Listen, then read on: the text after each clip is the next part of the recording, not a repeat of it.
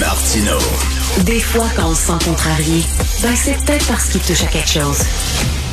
Alors, euh, vous savez, des gens qui souffrent de traumatismes multiples, qui ont subi des traumatismes dans leur enfance, euh, on, des fois, on, ben, on dit la meilleure façon de régler ça, c'est par la psychothérapie. Hein?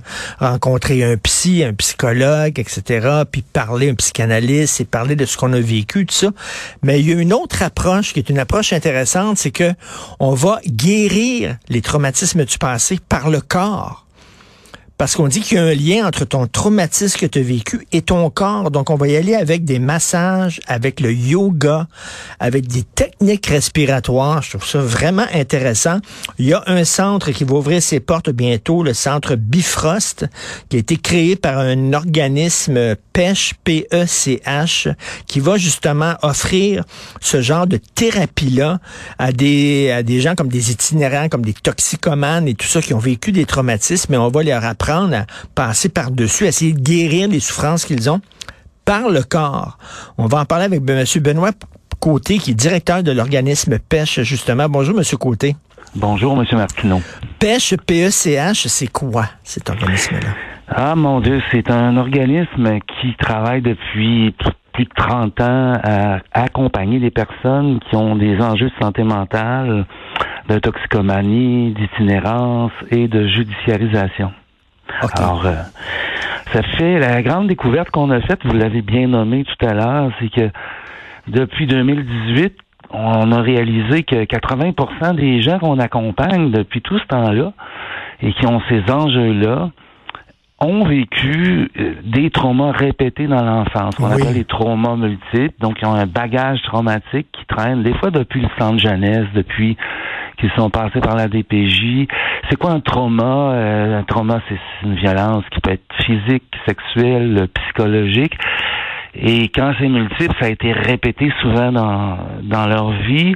Qui a pour effet, effectivement, de c'est terrible au niveau de la, la honte, la faible estime de soi des personnes, des sentiments de culpabilité. En tout cas, on connaît les effets dévastateurs de tout ça.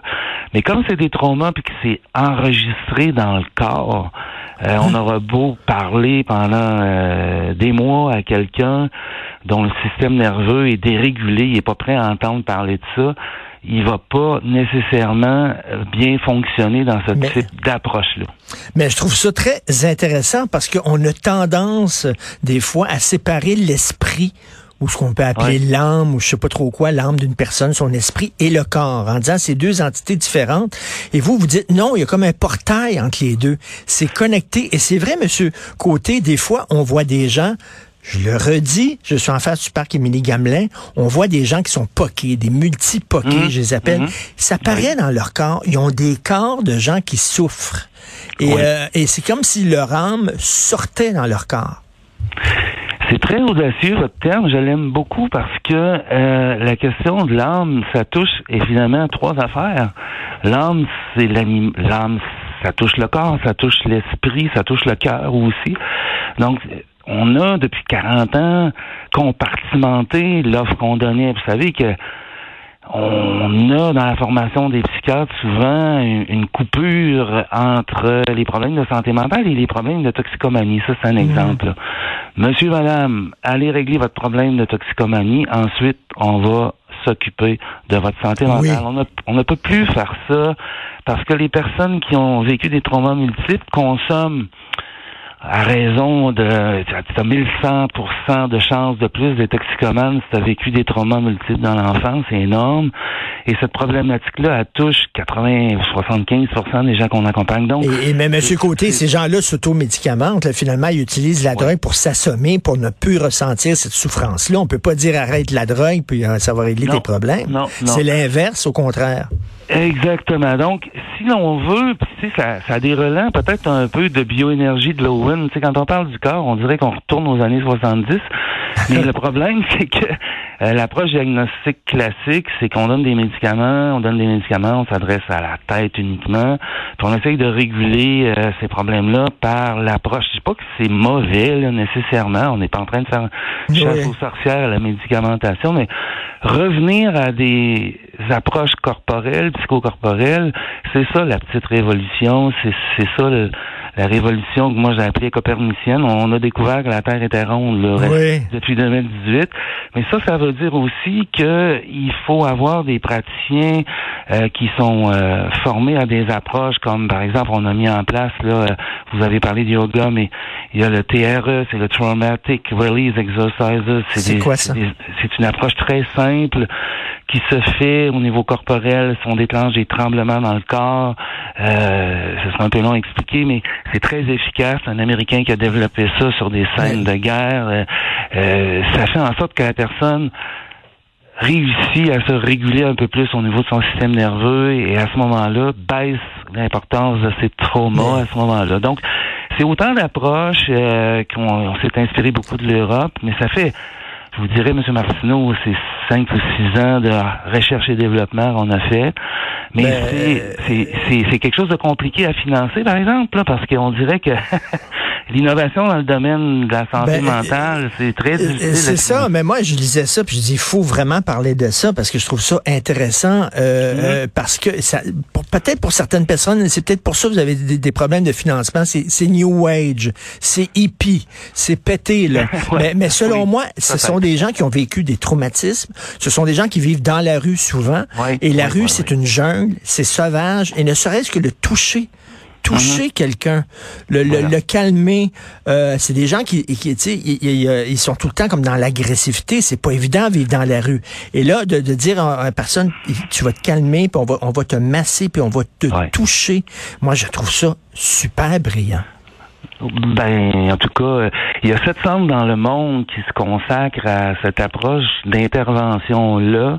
C'est pas beaucoup, là. C'est beaucoup les pays du Commonwealth. Nous, on est très proche du Beacon House en Angleterre. On se rend compte que nos pratiques rejoignent pas mal les leurs, là. Euh, ça veut pas dire qu'on balance la, la, psychothérapie euh, par-dessus bord, mais on l'intègre à l'intervention au niveau psychocorporel. Tu sais, la massothérapie, par exemple, tu sais, c'est, c'est des gens qui n'ont pas les moyens de se payer ça, on s'entend. Euh, il faut adapter la massothérapie à la réalité des personnes qui ont vécu des agressions sexuelles. Donc, la massothérapie se fait avec les vêtements, sans huile, elle se fait de position assise. Il y a, tout, il y a toute une adaptation des approches psychocorporelles pour pas redéclencher des traumas chez les personnes. Et, mais, Monsieur Côté, je veux pas paraître trop euh, trop weirdo et trop bizarre, mais il, y a, plein d'études sur les bienfaits de la méditation aussi là, euh, euh, pour les enfants, pour ces gens-là. Là. David Lynch, le grand cinéaste, se bat pour ça, pour qu'on rentre la méditation dans les écoles. Mais effectivement, ça serait un outil, ça. Tout à fait. Puis vous savez, ça fait cinq ans que je me bats à peu près pour financer cette approche-là. Vous savez que pour euh, les manufacturiers, les gens qui sont dans l'industrie manufacturière, il y a beaucoup de subventions pour l'innovation.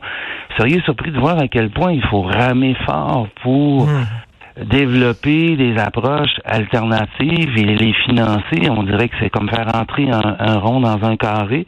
on va y arriver, on va y arriver, mais, mais...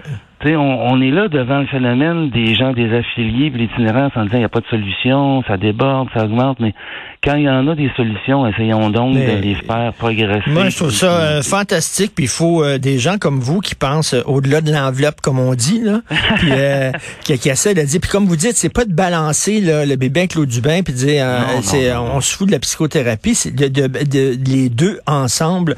Donc le, le, le, le, centre Bifrost va ouvrir ses portes quand? Actuellement, on, loue des locaux, on est, on est, opère euh, l'année passée. En 22, euh, il y a près de 200 personnes qui ont bénéficié de ces approches-là chez nous. Il euh, faut dire qu'on a depuis 2000. 2018 là, développé ces pratiques-là. on est en opération, mais on voudrait consolider les opérations avec des, des budgets. Donc, on a un projet de développement de logement social à Québec et aussi d'un développement d'une clinique. Là.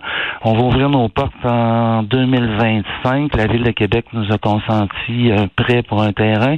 Vous savez que le logement social aussi, c'est la colonne vertébrale de la lutte à l'itinérance pour ben moi. Sortir les gens de la rue, ça passe aussi par leur offrir un logement et de l'accompagnement.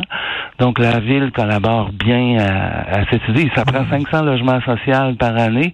On n'est pas capable de les développer à Montréal et à Québec.